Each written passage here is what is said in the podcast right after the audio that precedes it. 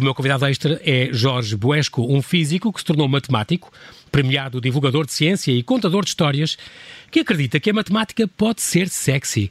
Unida à comunidade científica portuguesa de topo, tem novos dados e modelos que, nestes tempos difíceis, nos devem manter cuidadosos e preparados, mas também podem trazer uma palavra de esperança.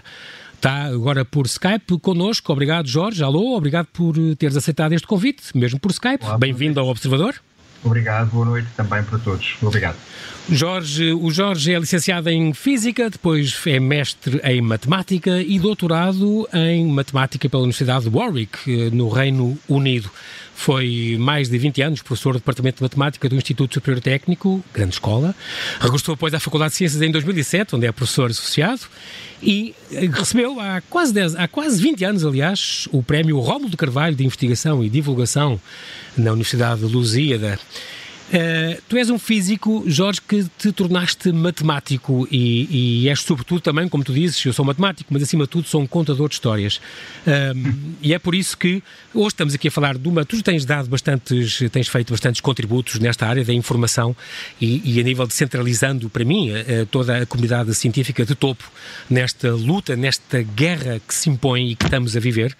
Um, tu tens um grupo no Facebook chamado Coronavírus, Factos a partir de Números, que criaste há duas semanas, já tem mais de 6.600 subscritores, onde, um, a partir de, de, análise de dados do comportamento do coronavírus na Europa, tu teces as tuas considerações. Hoje dizes que um, temos entre 57 e 121 mil infectados na, na população porque há realmente falta de testes.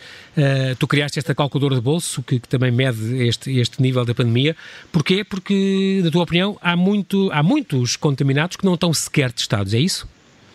Uh, sim, uh, isso é, é, uma inevitabilidade por causa das características da doença. Quer dizer, por muitos, muitos testes, só, se, só numa fase muito inicial e com muitos testes é que nós conseguiríamos ir atrás das pessoas todas. Uh, esta doença tem uma, uma coisa insidiosa que é Uh, precisamente ela, é contagi ela contagia-se silenciosamente. As pessoas é, é, podem andar assintomáticas, podem não saber sequer que têm a, a doença e estarem contagiosas. E estarem a contaminar outras pessoas, sim. Exatamente. Portanto, são, são os que eu chamo os invisíveis. Uh, ora bem, numa fase muito inicial, muito, muito inicial, e depois, e depois é muito contagiosa, é muito rápida a propagar-se. Uhum. Essas duas componentes, essas duas características.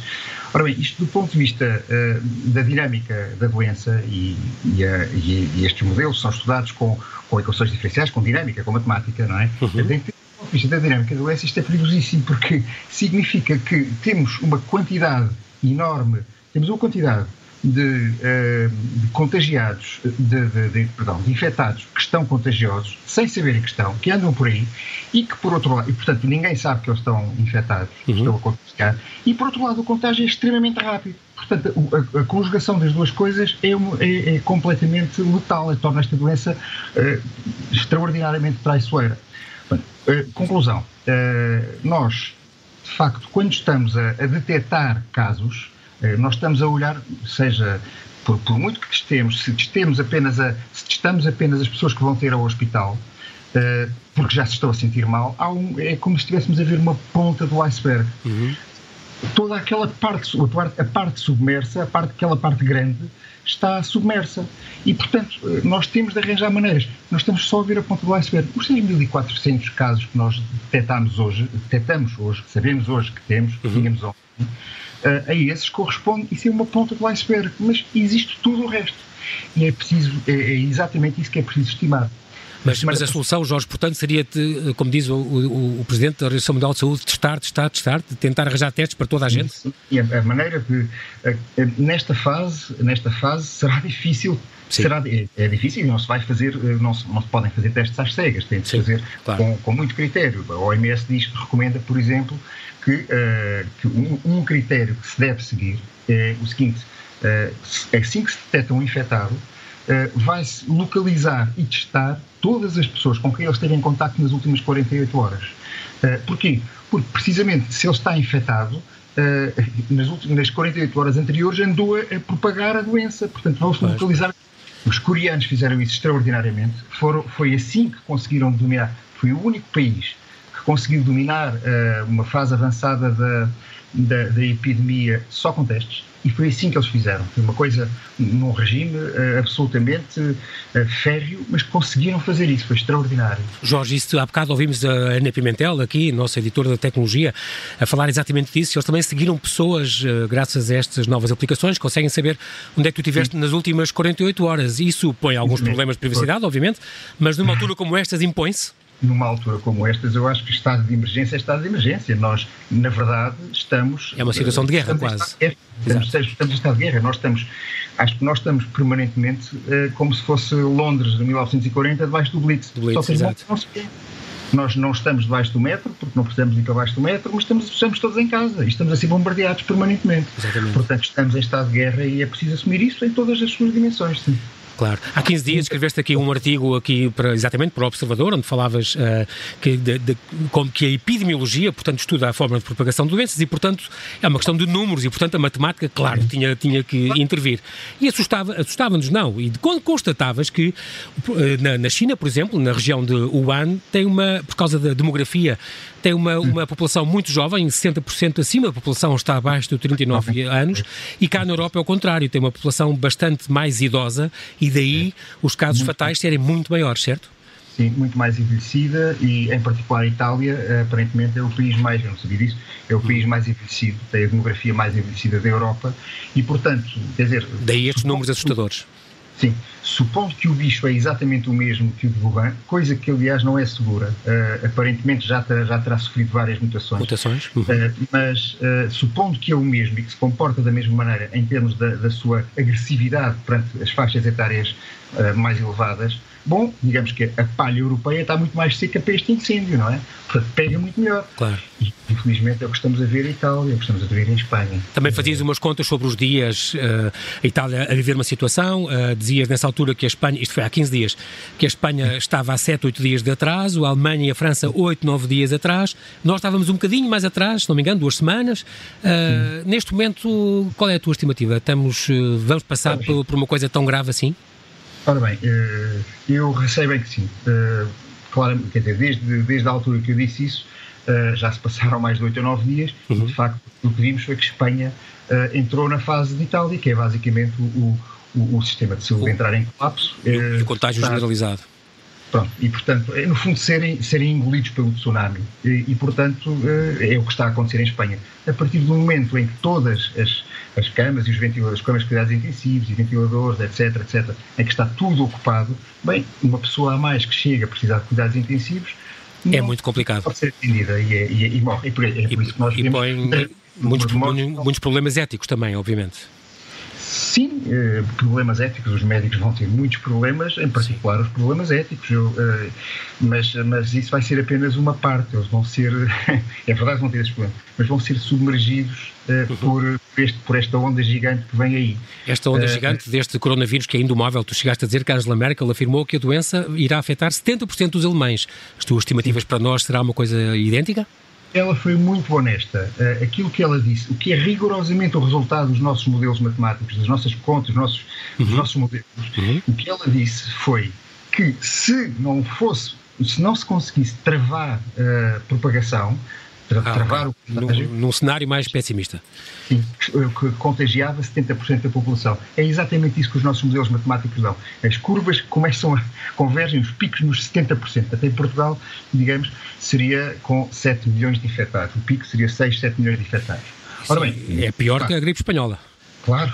Uh, agora, o objetivo de, de, tudo o que nós estamos a fazer, todas as medidas, uh, destas medidas de contenção, distanciamento social, por um lado, e, por outro lado, de testes que se querem massivos e que nós ainda não conseguimos implementar, uh, uh, são, são dois, dois braços de uma tenaz para tentar, para, para, para, para evitar isto, não é? E o nosso objetivo, portanto, é baixar essa curva dos 7, fazer aquilo que se chama achatar a curva, baixar essa curva dos 7 milhões cá para baixo e empurrá-la ao mesmo tempo mais para longe. Portanto, mais para longe no tempo e mais para baixo na intensidade. Uhum. Uh, é esse o objetivo destas medidas e é isso que, que, que se está a tentar fazer.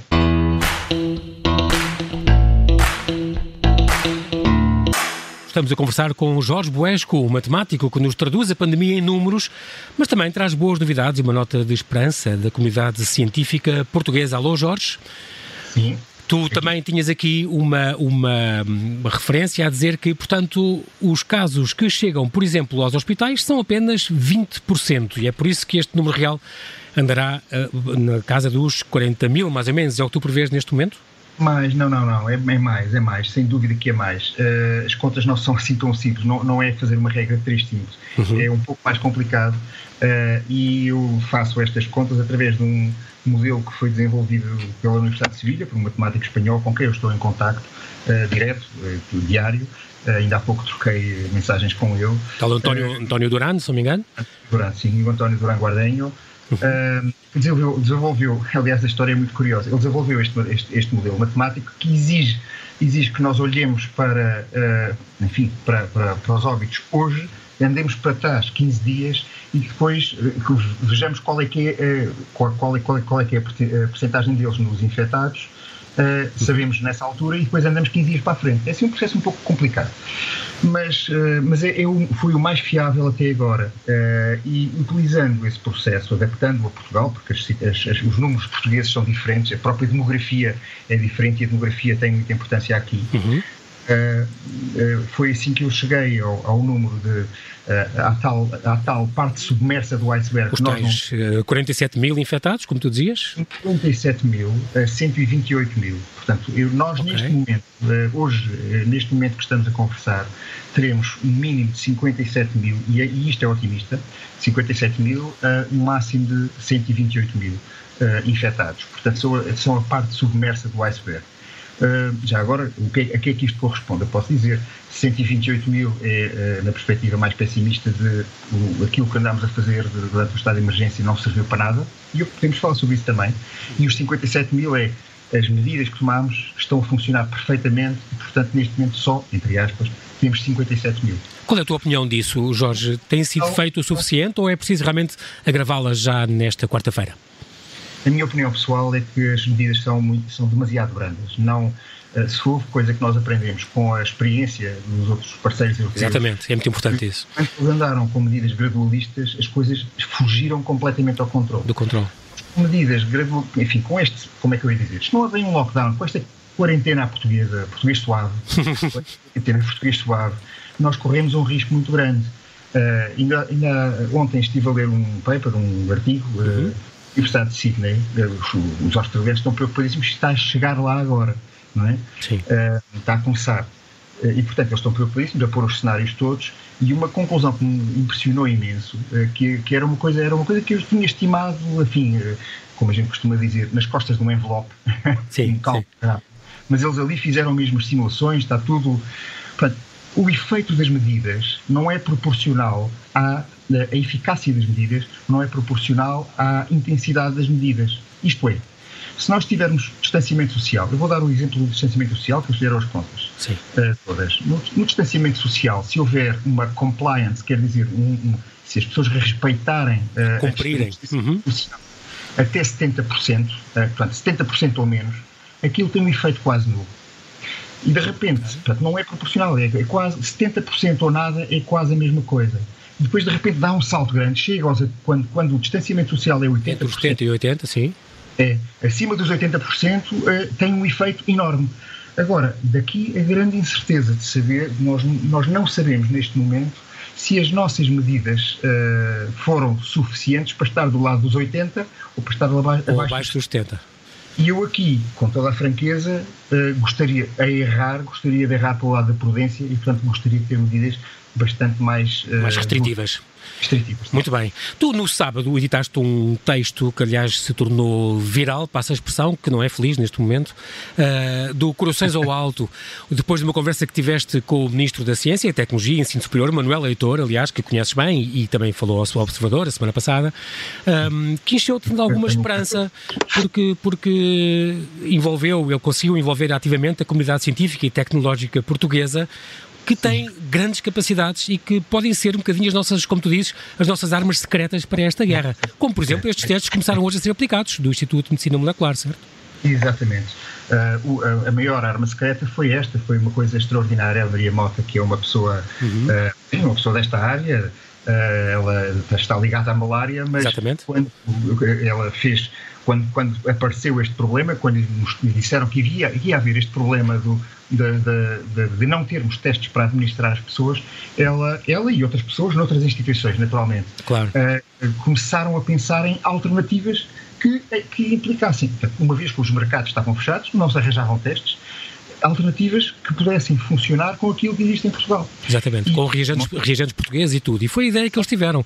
Aliás, uma das coisas que se tinha ouvido falar era que a cloroquina, por exemplo, concretamente o, o quinino, não é? Era uma, um bom remédio contra, contra este vírus, que era bastante eficaz. Portanto, se calhar não, ela estava na área certa. Ela estava na área certa, ela, sem dúvida que ela estava no sítio certo, no momento certo, e é uma pessoa com uma capacidade extraordinária. Ela é diretora do, do Instituto de Medicina Molecular, que tem 600 eh, pessoas que, que, fazem investigação de ponta a nível mundial. Exatamente. E, portanto, basicamente reconverteram as coisas que estavam a fazer para, em meia dúzia de dias, literalmente, arranjarem uma alternativa ao teste, o, o, ao teste aos testes comerciais. Uhum, uhum. Uh, essa alternativa ser, primeiro, certificada pelo Ricardo Jorge e a seguir validada, quer dizer, certificada quer dizer, não faz mal, pode-se pode fazer. Claro. Validada significa que faz exatamente aquilo que deve fazer. Exatamente. E, e serve. níveis de de, de falsos, chama-se falsos positivos e falsos negativos Exatamente. é que tem. Uh, portanto, e aí, Imediatamente este mecanismo foi agilizado também pela, pela, ministra, pela ministra Ana Mendes Godinho, de, de, do Trabalho e Segurança Social, para, por exemplo, a Cruz Vermelha aplicá-lo aos lares e, e, aos lares. e que é muito importante. E era uma situação já crítica e urgente, como estava a ver nos últimos dias.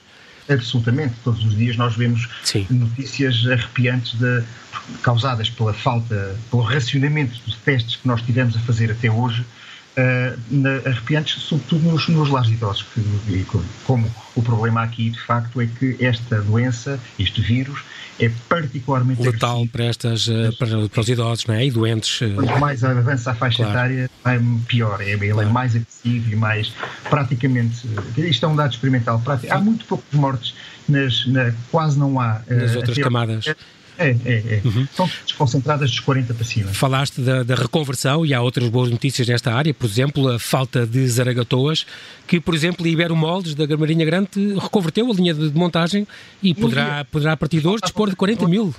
Exatamente, pronto, faltavam zaragatoas, às tantas, tínhamos os, os, é um esforço fantástico. mas faltava a coisa mais básica, as zaragatoas. Claro. claro. Pronto, esse é um, um excelente exemplo de como é que nós temos era aquilo que eu dizia há pouco. Isto é uma guerra, nós estamos em estado de guerra, nós temos de, de mobilizar a, nossa economia para estado de guerra. As fábricas das hiperbolas têm de produzir zaragatoas, produzem zaragatoas. As fábricas de, de, de, de têxteis têm de produzir fatos, uh, fatos isolantes para os médicos utilizarem.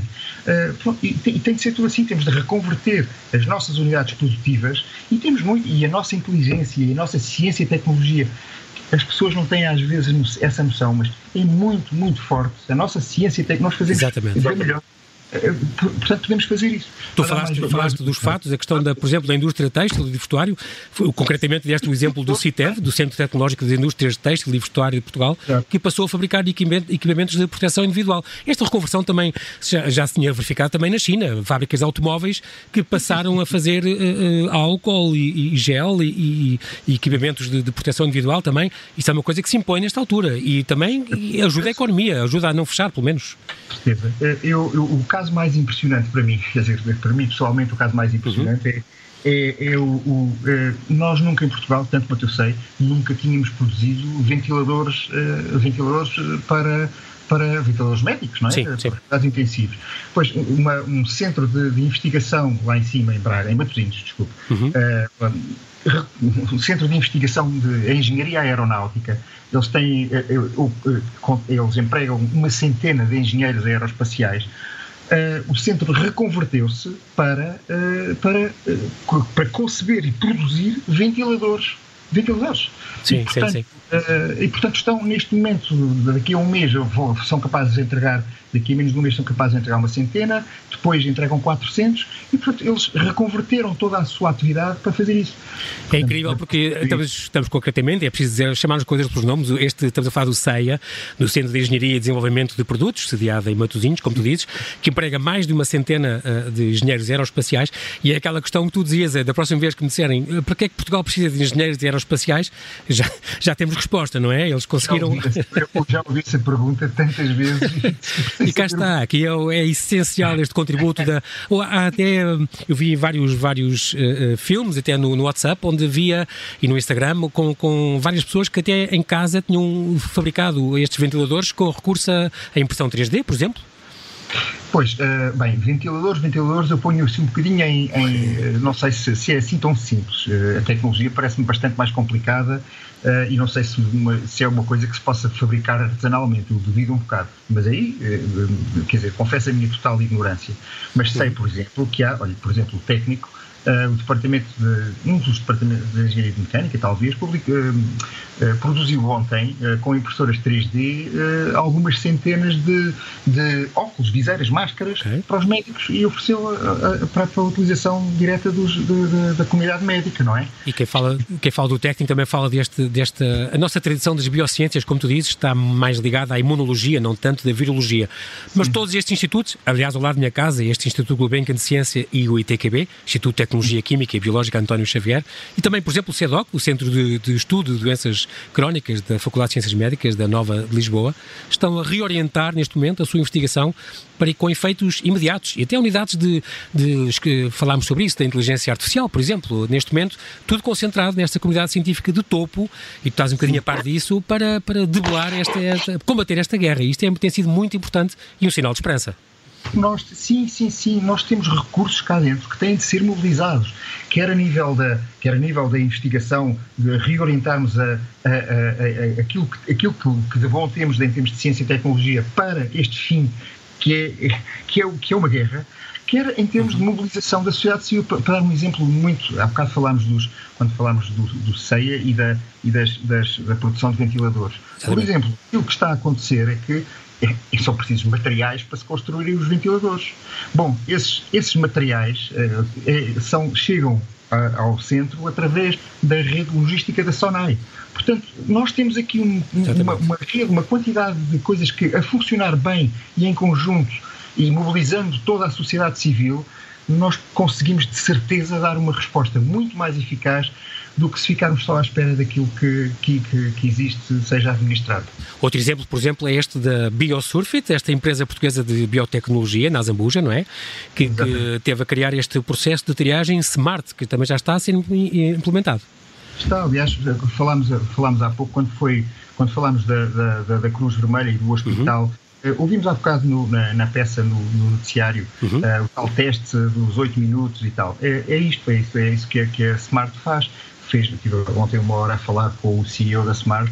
Uh, eles fazem coisas fantásticas e têm mais ideias e mais projetos, e mais, mas projetos que se podem implementar muito rapidamente.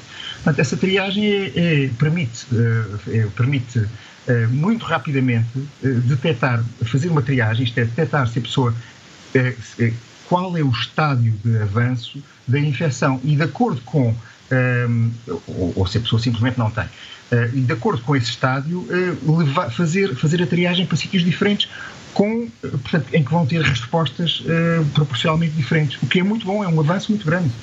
E, e, e, Jorge, este, este rapidamente foi tu usaste agora duas vezes e é uma palavra-chave neste momento, neste preciso momento que é. vivemos, certo? É, é. Absolutamente. Quer dizer, nós estamos a viver... Urge fazer coisas rápidas por causa deste crescimento que continua exponencial ou vês a curva a achatar um pouco? Uh, uh, ora, isso, é uma, isso é uma questão. Continua exponencial, isso, isso aí nós estamos nessa, estamos, estamos nessa fase, uhum. mas curiosamente o expoente uh, está, enfim, nós não sabemos não sabemos exatamente como é que o bicho reage. Eu chamo de bicho, sabendo que é um sim, vírus, mas sim. o bicho Uh, nós não sei, enfim, estamos, estamos todos um bocado a tatear, uh, a ver, a tentar perceber o que é que acontece. Mas, uh, aparentemente, nós podemos, cá em Portugal, estar a verificar uma, uma descida gradual de expoente.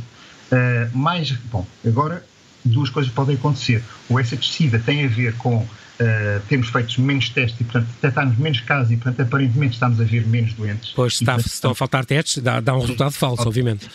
Isso aconteceu de certeza na semana passada e não há dúvida. Agora, o que nós estamos a ver agora nos últimos dois, nos últimos dois, três dias uhum. é um efeito que, que, que, não, que, que já não é explicável dessa maneira e pode ter outras explicações. Pode, ter outras, pode perfeitamente ter outras explicações. Uh, mas um efeito de abrandamento, Jorge? Sim, um efeito de abrandamento ainda com crescimento exponencial, mas o efeito é abrandamento. Mas atenção, eu queria deixar aqui uma nota de precaução, é que nós não devemos olhar com demasiado, dar demasiado Exato. valor. Dormir à, à, sombra da bananeira, não é?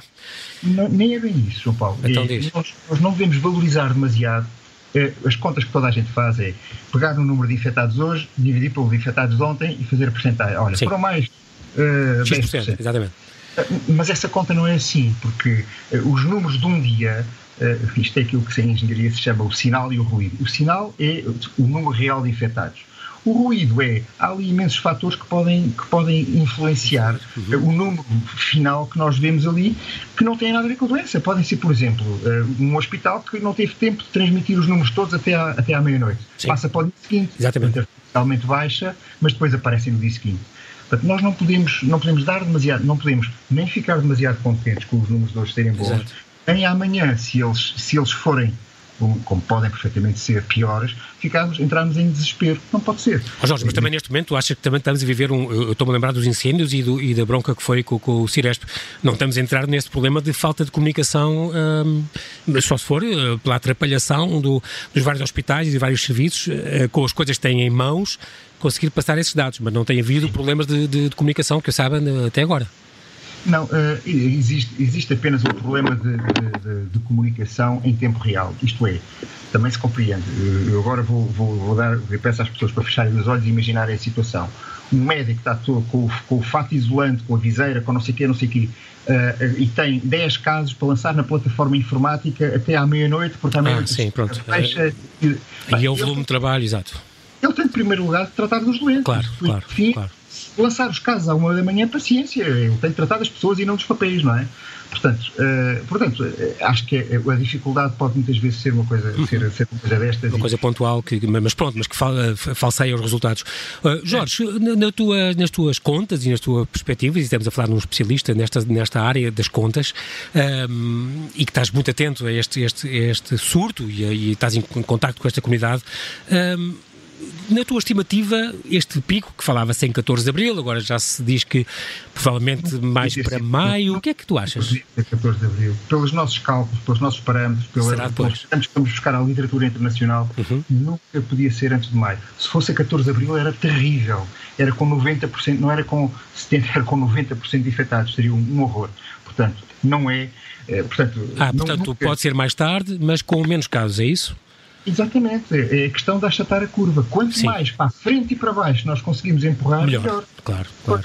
Tu estiveste em contacto com, com, com o Ministro uh, um, da, da, Ciência e Tecnologia e Ensino Superior, com o Manuel Leitor, como lhe dissemos, já este fim de semana. Um, ele transmitiu-te alguma queixa no sentido do que é que ele te quer, o que é que lhe falta, o que é que ele acha que é mais urgente neste momento? Uh, bom, ele está, está a atacar, e é uma pessoa que eu respeito imenso, uhum. está a atacar, uh, está a tentar envolver a comunidade científica de imensas maneiras diferentes. E eu diria que neste momento, uh, neste momento, isso é uma queixa não do ministro, mas da Sim. própria comunidade científica. A própria comunidade científica pode fazer mais. E, e, vou dar um exemplo muito, muito concreto. Neste momento temos os laboratórios onde se faz a análise do teste são laboratórios sofisticados, não é fazer, não é simplesmente juntar umas pinguinhas de um reagente. Uhum. Aquilo é um processo complicado chamado PCR uh, e, portanto, exige maquinaria própria, exige uh, equipamento próprio, é, é, uma coisa complexa. Uh, bom, no entanto, esse equipamento existe em laboratórios universitários, existe na, na Faculdade de Farmácia, na Faculdade de Medicina, no, no técnico, que estariam neste momento em condições de ajudar no processo analítico. E não estão.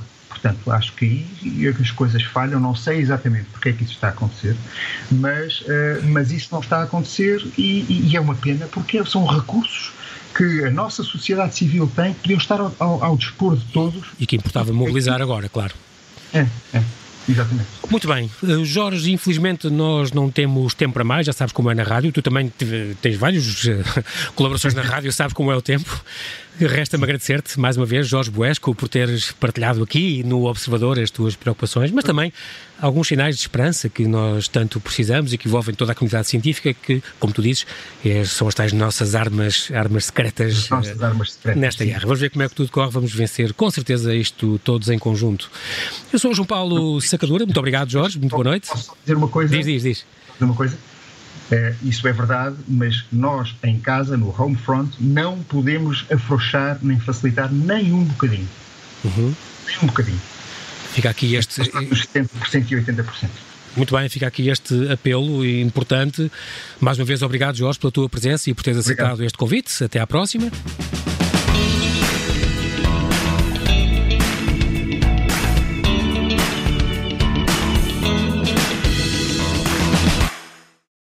Obrigada por ter ouvido este podcast. Se gostou, pode subscrevê-lo, pode partilhá-lo e também pode ouvir a Rádio Observador online em 98.7 em Lisboa e em 98.4 no Porto.